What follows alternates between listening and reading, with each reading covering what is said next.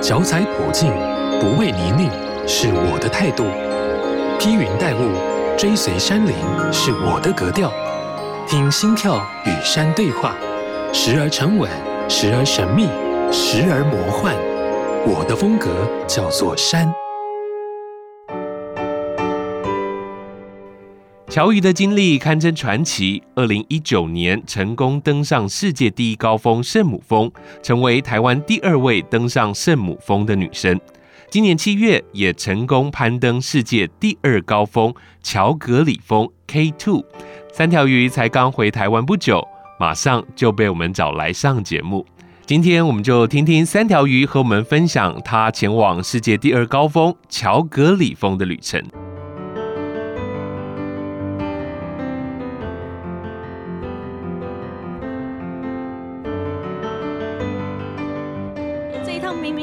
氧气为什么可以这么慢？为什么我身体动不起来？这样子的感觉。嗯嗯、那当然，吸氧有另外一个好处就是比较不会冷啊，嗯、这个我是感受得到。是但是，我就开始思考，那如果我真的要登顶的话，嗯、我这样子的速度可能很难。嗯、到第三营的时候，我就那个时候，达瓦就是我的学霸，他一直想要，他就是很想把我往第四营拉，我都不知道为什么。他那个时候就一直想带我去第四营，嗯嗯，他第三营只是想要稍微休息一下，我就说不行，我说我一定要好好的休息，嗯，我要进帐篷，就是我们躲进别人的帐篷，我说我一定要休息，我说我们我真的需要吃东西，因为我开始意识到说我的能量不够，那我又几乎没吃东西，嗯，对啊，我我如果能够做点什么的话，应该就是补充我自己身体的能量，是，所以我就跟他说，如果像这样走下去的话，我没办法登顶，我一定要。就是休息，然后我们从第三营直接出发登顶，嗯、就是登顶的时候，别、哦、人是从第四营出发吧，我们直接直接从第三营出发。对，但我觉得休息可能比赶那个路还要重要。是，所以所以我们就开始躲进一个帐篷，我就开始很认真的吃东西，嗯、我就真的很认真的把我东西挖出来，然后看有什么东西可以吃。是，然后就是。一直慢慢一直塞，一直塞，然后有甜的饮料就尽量喝，嗯，就是泡甜的啊，然后想办法让自己身体有能量，嗯，对。其实我们也没有休息几个小时，因为我走的太慢了，所以大概休息五个小时左右吧，哦哦哦、四五个小时。是那个时候一出发，我突然就觉得好很多，嗯。充电啦，对，有充电的感觉，是。才发现说，原来我之前真的就就真的吃太少，我可能没有意识到。太了你，对，然后那个时候一开始出发，节奏什么的就有一点恢复的感觉，嗯嗯嗯嗯，所以我从第三营到第四营，速度变得很快，是。三个小时就到了。你看我上一次身体不舒服的时候走两天，真的差很多哎、欸。对啊。可是人家就是等于你这一次去 K Two 人，人家都爬一趟，然后你爬了两趟的感觉。其实我这样上下来回四趟，我我我那时候计算计算过我在 K Two 的时间总共十八天，连行进的时间，真的是很少人在上面待这么久。对，一般就是顶多五天六天的时间上去下来，可能你家适应一个多礼拜这样子。然后你有氧无氧都尝试。对。就是人家全餐全餐都吃了这样，所以这后来就从第三营开始往上走就很快了，对不对？呃，就比较顺，但是到后面也还还是会开始，因为消耗掉了之后就会开始变慢。嗯，那主要是 K Two 是一个很会塞车的地方，嗯嗯，因为它的路线很窄，是有些地方一次就只能一个人通过，嗯哦，所以在前面的时候。我的就是搭我，他就一直拉着我超车，我的天哪、啊，超喘的！而且他每次要超车，他都不先跟我讲的，是，他是直接拉着我的绳子，然后他就直接超过别人了。然后我、嗯、我们两个中间连着绳子，嗯，那不就会卡到别人嘛？对，所以变得我要赶快冲过去超过别人，嗯、然后他又没有事先跟我讲。就像超过一个又一个，我那时候心里想说，现在是趁着我体能还 OK 在那大爆发嘛。然后我就很想跟他说，其实走在别人后面也很好啊。我们为什么一定要超车？我们不能慢慢来吗？可是我都还来不及讲，我后来就发现为什么还要超车，因为这些路段超完之后，接下来就是很狭窄，就是 K Two 一个很有名的地形叫 Bottleneck 瓶颈。是。那个瓶颈当然那边一次只能一个人通过，然后那不用讲，过了那边之后，其实我发现过了这个有名的地形之后，才是真正难的开始。哦，那过了那边之后，你呃垂直往上，偏偏你只能在下面承受别人砸下来的落冰。哇！因为你根本没有其他地方可以站，然后你没有其他地方待，那一一次又只能一个人通过。像峭壁那样的感觉吗？而且它是蓝冰，它是那种那种积了。就是那种千年不化的冰，所以很硬，所以很不好提，所以一般人都会在那边卡住。嗯，那下面的人就只能承受上面的这个冰跟雪。所以我那时候在下面淋着这些冰的时候，我心里就想说，就可以理解为什么他那时候带着我疯狂超车。嗯嗯嗯嗯。那个关卡，你的体力还 OK？到那边都还行，都还行，只是就是时间上就比较拖。哇！但是登顶前就觉得好累哦。我听完都觉得哇，好精彩这样子。然后中间有很多的时间，你都是非常疲累的，然后身体的状况都不是非常好的。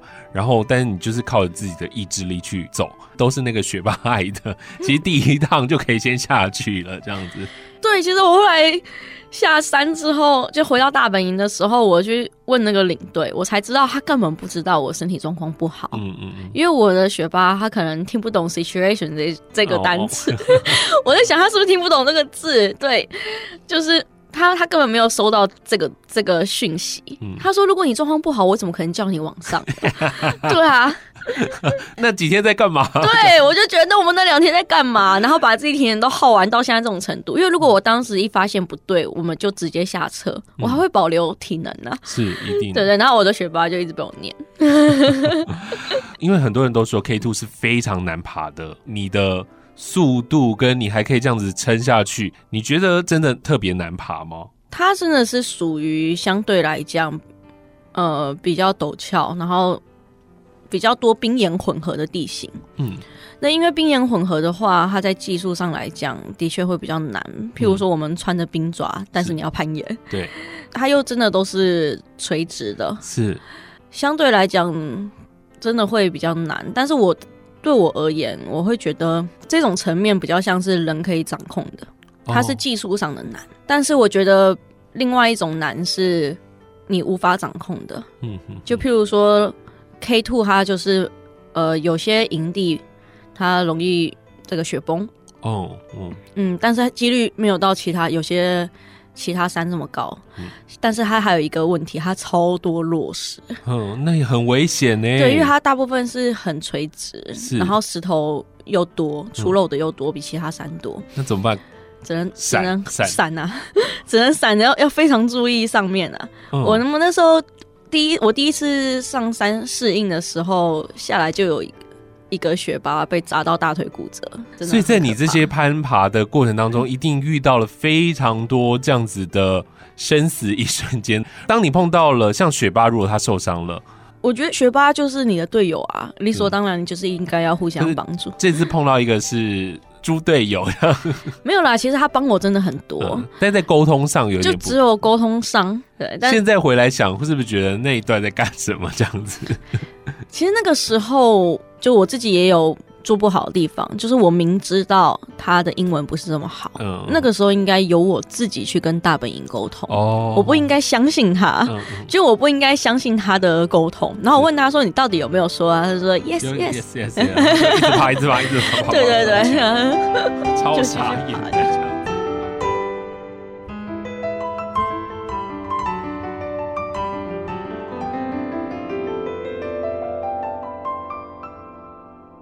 我们说到过去，其实你也有碰到一些意外。在二零一五年的时候，你去攀登吉尔吉斯阿拉阿恰国家公园的技术攀登，掉到了这个山壁底下，整整受困了二十六个小时。可不可以跟我们来分享一下？我们先说一下这一个国家公园它位置在哪里，然后大概的海拔跟气温。因为吉尔吉斯坦这个国家它是位在新疆的西北侧哦，所以它其实纬度就已经很高了。对，它在哈萨克下面，新疆的外侧这样子。那它跟新疆也有共用天山山脉，它本身就是属于一个拥有很多高海拔山的国家。是，最高的山是海拔七千多公尺吧。嗯，但是我们在阿拉恰这个国家公园并没有这么高的山，我们那边最高是接近五千，是。那时候攀登的那座山是海拔四千四千八百九十五吧。我们在那边爬的是属于技术攀登，嗯，等于是用 Alpine，就是阿式攀登的方式。我们只有两个人，嗯，那这座山是在这个国家公园里面的第三座攀爬的山。那其实这个国家公园它主要就是冰河几个几条冰河组成的，嗯，它都是冰岩混合的地形。这个故事讲起来有点长，因为其实在我坠落之前，我们已经受困在那边一天了，哼。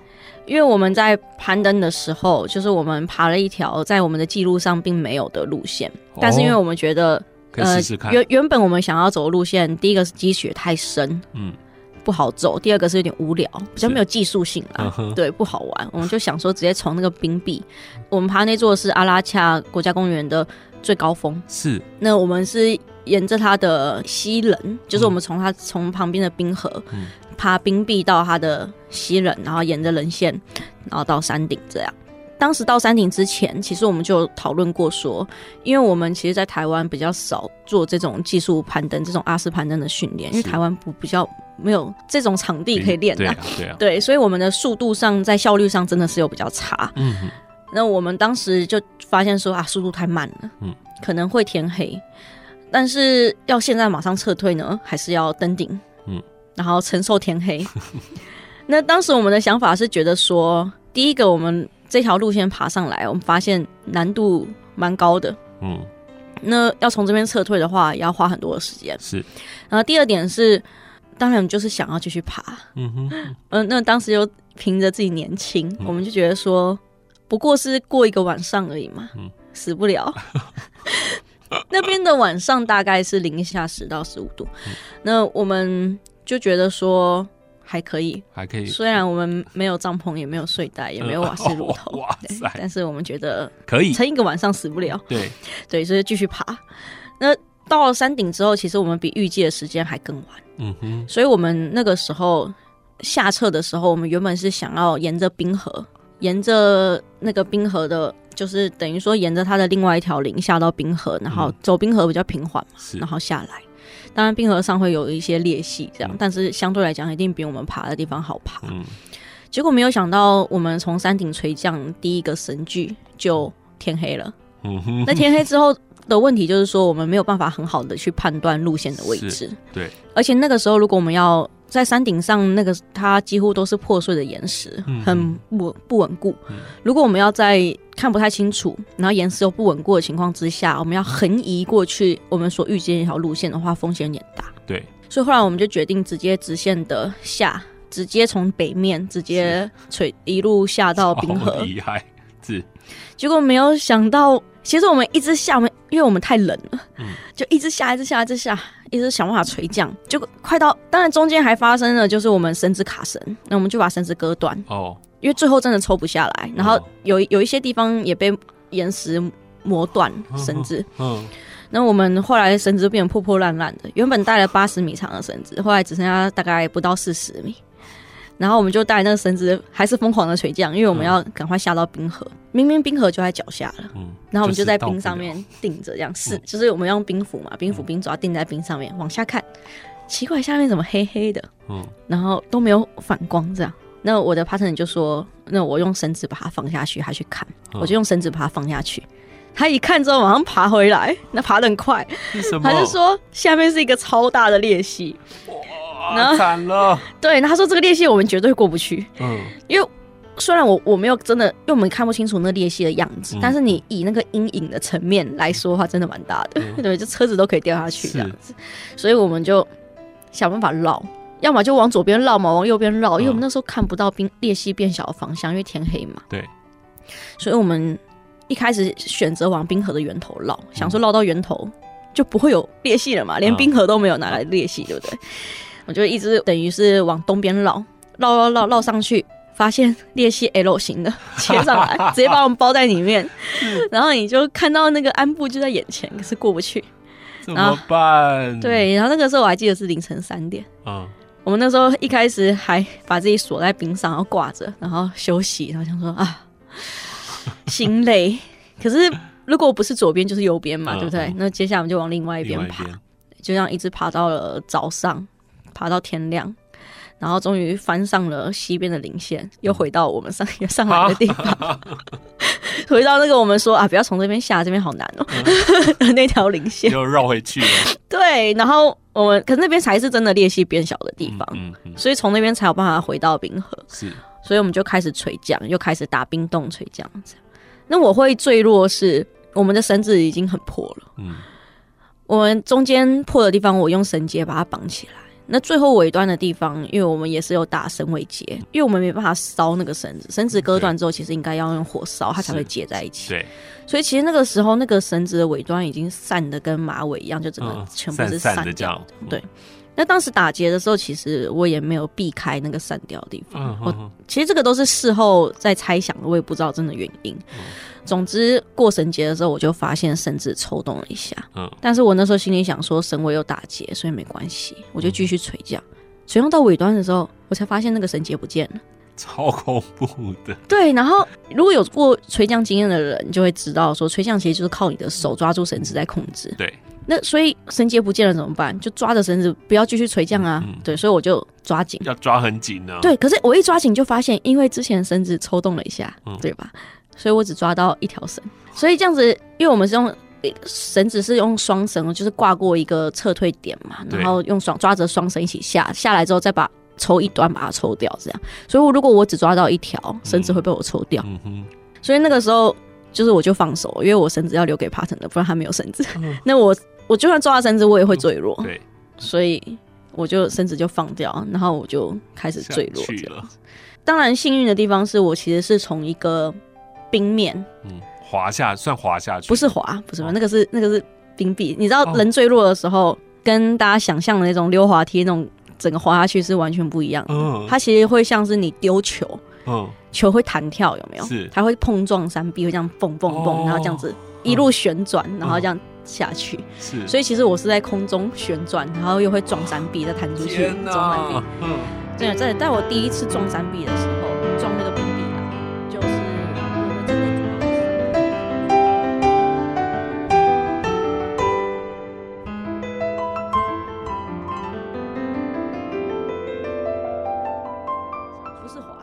个是那个是冰壁，你知道人坠落的时候，跟大家想象的那种溜滑梯那种整个滑下去是完全不一样的。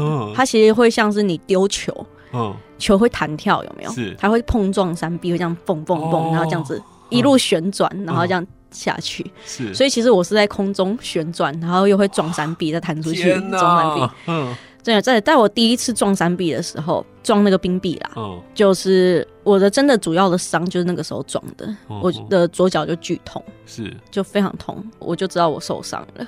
但其实我整个全程坠落，我是意识非常清楚的。对，我甚至中间有尝试着想要像电影一样。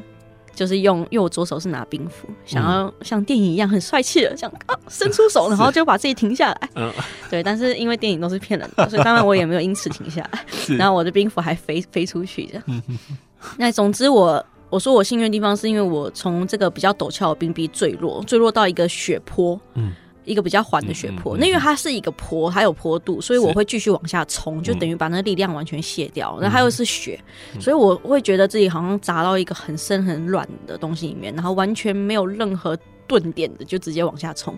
所以那个力量把我坠落的力量，就是整个完美的宣泄掉。对，我其实是后脑勺着地的。所以、哦、好可怕。对，那可是我觉得我真的是砸到好像棉花里面的感觉。然后，但是我的头盔后面就断掉，就真的变溜滑梯，就迅速往下冲，然后就停在、嗯、停在某个地方。嗯，我的 partner 他下来之后，他因为我们没有任何其他求援的方式，我们也没有卫星电话什么的，他唯一的办法就是跑到。海拔大概三千公尺的地方，嗯哼，我们那边如果下到那边来讲，我应该是大约海拔四千四千五。左右吧，嗯哼哼。他可能要跑到海拔三千的地方，那边有山屋，有比较多的践行客，然后有管理员，对，他要跑到那边求救，对，所以他当时就是把所有的装备都留给我，嗯，然后他也把他身上的衣服脱给我，是。对，因为尽可能把所有东西留给我这样。但那个时候真的也没什么好客气啊，他衣服脱给我就穿，穿，对啊，那他其实就只穿一件排汗衣跑出去。是，因为他其实就三件外套而已，他就三件衣服而已啊。嗯、对，他就把他羽绒衣跟 Gore-Tex 脱给我，然后我就全部能穿的我都穿上，然后就是帽子都戴上。嗯、在那边等待的时候，其实也不是说完全一帆风顺，就是什么，就是完全就等待而已。嗯，一开始的时候，我是先强迫自己吃东西，嗯，因为我必须要让自己的身体可以撑到，就是救援来的时候是。那所以，我身体要有能量可以产热，没错。所以我那时候就是强迫自己吃，但是吃一吃我就吃不下去了。嗯，吃不下去原因是因为太口渴、太口干了。哦，我们前一天攀登三十三个小时，嗯、我们两个人只共用一瓶一公升的水，是已经喝完了。嗯哼哼，所以我们没有任何水，而且你知道，在雪地的水分散失是比较快的。嗯嗯嗯。我第一次知道说，哦，原来人口渴是会到连口水都分泌不出来。嗯，而且原来我们的口水对于我们吃东西是这么重要。是，当没有口水的时候，我发现所有东西就卡在喉咙，黏住，很不舒服，你会觉得要窒息的感觉。是，甚至我拿能量胶出来，我想说胶状的应该比较容易吞，就它给我粘在喉咙，我觉得哦，好痛苦哦，天哪，东西都卡在喉咙，真的吞不下去，我就停止了。嗯。那我就想说，那接下来我应该就只剩下等待这件事了。嗯，结果殊不知后面开始落冰落石往我这边砸，然后我头盔都喷走了，对不对？我也不能动，我的左脚是向后转，就是向内侧后后面转的。嗯，它已经整个位置整个都偏跑掉了。那很明显我髋骨是脱臼了嘛，所以我是完全没办法动。然后我就心想说，可是。我就观察了一下周围，我就发现我在一个雪沟里面，嗯、而且还是在肿，就是当然我是落石，所以掉到那个雪沟很正常。是对，但是其他落石也会掉到这边来，所以我如果继续待在那边，很可能就运气不好的话被哪个落石砸到，我就不用等救援。对，对，而且重点是幸好那次落石没砸到我。嗯，后来整个像下雨一样下下来的那个落冰啊，是就，就直接把我埋住，然后还冲进我衣服里面。天呐！所以我那个时候从衣服从胸口以下变成湿的，是。因为那个落冰是太阳照射融化落下来，所以它有点湿，再加上碰到我的体温，我就想说，那再这样泡下去的话，我真的是不用等，我一定失温啊！对啊，我就想说，那我一定要离开，所以我那时候就往冰河看。其实我在那个雪坡的中间，我没有真的一路坠落到冰河面上，嗯，对，但是我有飞过那个裂隙，所以有。我中间坠落的时候就弹有弹弹弹嘛，有有飞过那个裂隙，对，所以那个裂隙已经过了。想说啊，糟糕，要滑下去。可是照理来讲，你一个落石落在雪坡的中间本来就不正常。嗯嗯嗯。当我要准备移动，我才发现说，原来我是被我的冰斧卡在中间。就是我原本想要像电影一样挥出去，然后又飞走那只冰斧，它其实是有一个绳子连在我身上的。嗯。当我掉进这个雪坡，掉进这个雪里面往下冲的时候。这个冰斧也砸到雪里面往下冲，那它就像犁田的那个犁一样，它就往下插，对，然后它就把我钉在上面。嗯，所以其实我是被钉在上面的，就是我到那个时候才惊觉到，嗯、一开始我就想要去挖那个冰斧或什么的，当然我心里知道说割绳是最快的啦，嗯，可是我觉得有很多层面上，就比如说我我会怕，嗯、呃，会不会绳子一割断我就突然滑下去啊？对啊，对啊，就是会怕高，然后会怕说再加上。冰斧又是跟人家借的，就很想挖，嗯、可是到最后都弄不出来。我就想说，不行，我再不离开真的会危险，所以我一定要割绳。那当我决定要把绳子割断的时候，那个刀就被洛宾冲走了啊！就是当我还在那边徒劳无功的尝试的时候，那把刀就是我 partner 离开之前，他插了一把刀在我旁边。他是把几乎所有工具都留给我，他不知道我会不会用。嗯，对。然后，但是就我明明都还看到那把刀。嗯嗯。嗯啊！等我决定，来不及了，然后就冲走了。对，对，其实那个时候真的蛮生自己的气的，是，就是生自己气，就是明明知道割绳是最快的，而且明明知道这是一件攸关性命的事情，嗯嗯、然后却那么不果断，这样子。幸好是后来绳子是用一种绳结，算是很少数、很少数绳结是可以在受力的情况之下解开的。哦，哦，那种是一个攀树的绳结，是，然后我。有摸到这个绳结，然后最后把它解开。然后我还有另外一只冰斧，我用另外一只冰斧控制自己，因为我怕自己突然冲下去、滑下去。嗯。可是我脚又不能动，所以我我是这样子用手拎着我的裤子，把脚拎起来，然后往下放，然后再把自己往下滑，用冰斧自动住，然后再把用手拎脚拎起来，这样子一格一格慢慢，就大概十公分十公分滑，然后到最后我发现这样滑太慢了，因为已经又黄昏了，嗯嗯嗯嗯，已经看到黄昏了，天哪！有时候就知道这个速度真的很慢。嗯、后来我就转身用右脚是好的嘛，用右脚把左脚顶起来，它才不会卡到。嗯、整个让自己让放任自己滑下去，然后最后再用冰斧自动这样子。刚好天黑的时候抵达冰河，终于到冰河面上。就找了，我就稍微看了一下周围啊，这边落石应该找不到了，然后就就坐在那边等待着。当然一等就是二十六个小时。救援人员之前来过两次，一次是徒步的，嗯、一次是直升机的，都撤退。是你有听到声音，看到？我有看到，就是第一次救援人员上来的时候，大约是凌晨四点左右。嗯，但是因为他们徘徊在那个裂隙，我心里就想说，那应该就不会过来了。嗯、对，果然他们就撤退了。嗯。那第二次直升机来的时候是早上大概七点多，那那个直升机来停在下方比较冰河比较平坦的地方，然后就走下来一个什么装备都没有的救援人员，然后他就看了那些裂隙，然后抬头看看我的位置，然后看那些裂隙，然后上直升机就走了。啊，我心里就想说。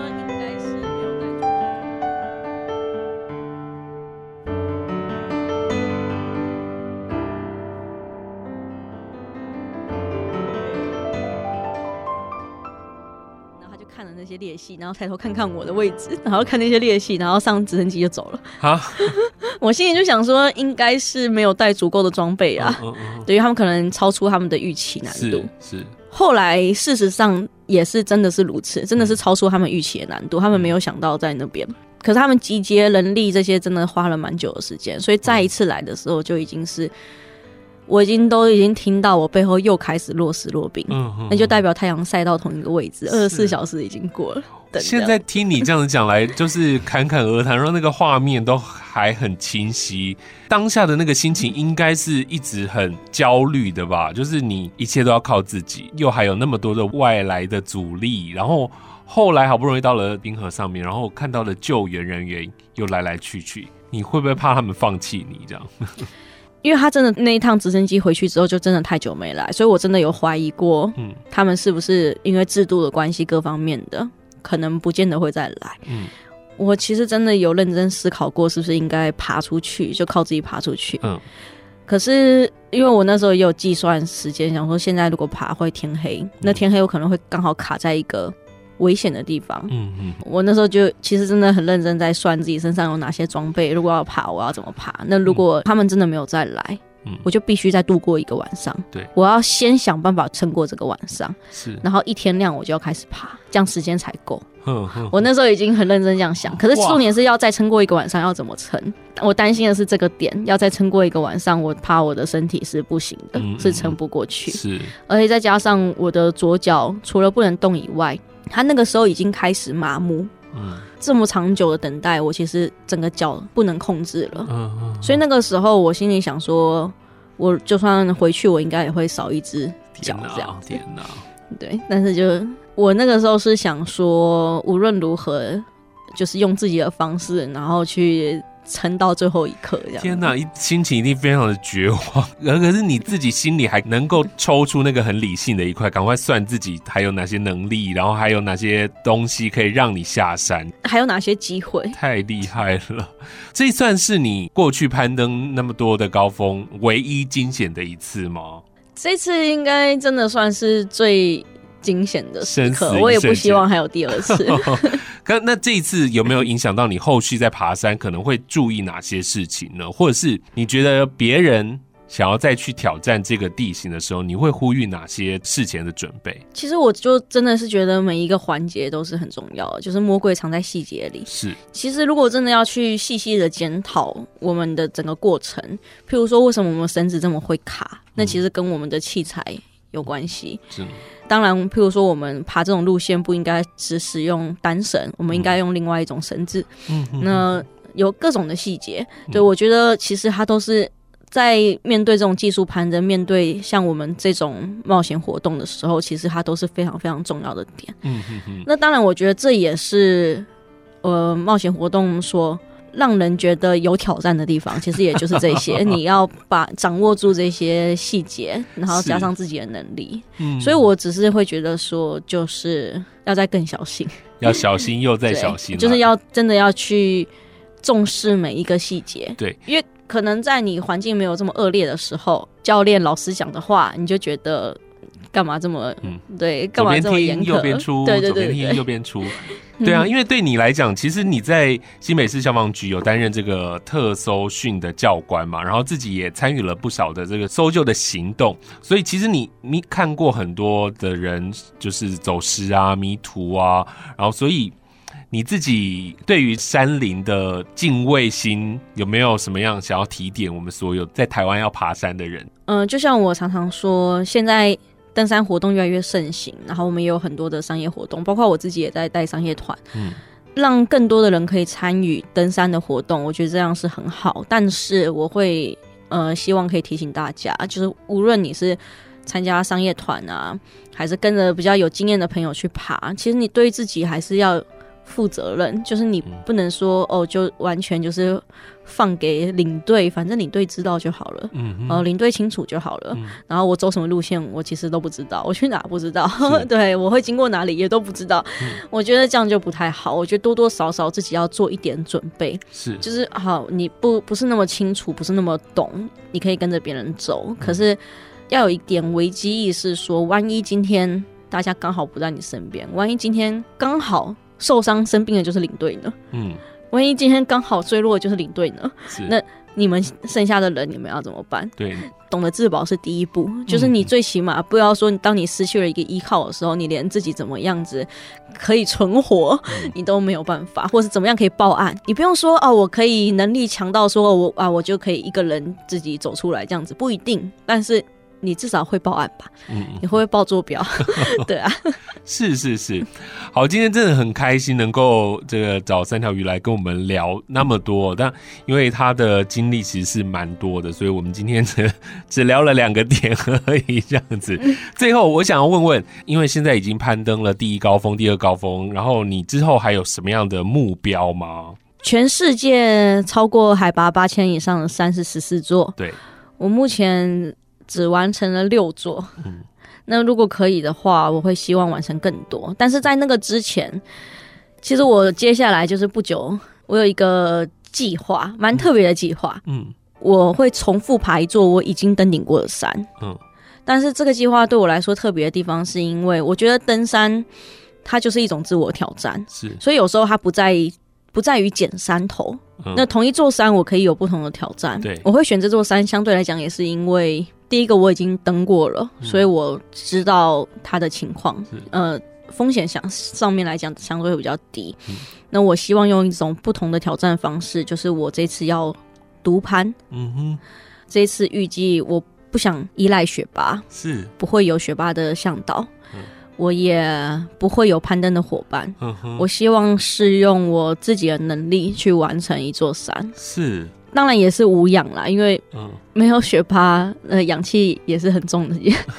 所以我也当然也不会有氧气，所以这次就是无氧、无雪巴，也有无伙伴的独攀。嗯、哇塞！预计要攀登多久？我预计大约九月五号出发，大概一个月的时间。是你每次攀登会紧张吗？会啊，每次出发前都会担心吗？嗯，以前比较，如果都吸氧的时候比较不会担心啦。嗯、但是当对自己有有一点其他的期许或挑战的时候，嗯、就会开始担心。嗯、因为如果说只是一般般的照着一般步骤去登山，然后有氧气、有雪巴这样的话，其实我。就不太会担心，嗯，但这一次是独攀，对，这一次我是真的无氧。但是就是因为这种你会紧张、会担心的感觉，才让我真的觉得这是一一场冒险。对，当然所有的冒险前面都有做了很严密的计划啦，对不对？你们该做的什么样的准备，然后碰到什么样的危机的时候，可以自己来做解决。所以其实我因为想这件事情已经想很久了，所以在我这几次攀登的时候。我都有在思考说，如果今天我没有学霸的帮忙，那我能够做到什么？或我我知道我可能在某些层面上比较，嗯、譬如说我很怕冷啊，我太冷我会没办法动什么之类，这些比较弱势的地方，那我可能要怎么样避免？嗯嗯嗯嗯。所以我现在在这里要先先预祝你一切顺利，然后我们下次再来聊这样子。嗯，我当然真的是 对，一定要。每次这样爬山啊，出国攀登这些高峰，都要花不少的钱，对不对？对，我真的觉得经费是最难筹的。我以为你很好找赞助，欸，哎。没有，我真的，我真的有时候真的不懂。我觉得台湾的企业、台湾的这些品牌，嗯，都不太愿意赞助。他们顶多就是给你一些装备啊，给你一些商品，就这样子。可是我们需要的真的是经费上的赞助，对，真的是资金哦。所以希望大公司可以来找，所以直接到你的脸书看，是不是？我脸书上有联系的方式，或是找我经纪人这样子，对啊。我就看你好多好多的活动，可能大家都不敢找你，这样其实是需要的，对不对？非常需要，非常需要。大家都以为我们呃一定很多赞助，其实真的没有。嗯、然后。我说实在，真的蛮辛苦的。是啊，对。那像我最近一开始就是卖我自己画的山的那个衣服，有没有？就是为了筹钱，但是还是不够。哦。是，所以真的希望大家来帮忙这样子。是的。好，谢谢今天三条鱼来到节目当中，谢谢你，谢谢谢泽哥。好事九三五电台带你走入群山怀抱，拾起山的记忆。以上节目由文化部影视及流行音乐产业局补助直播。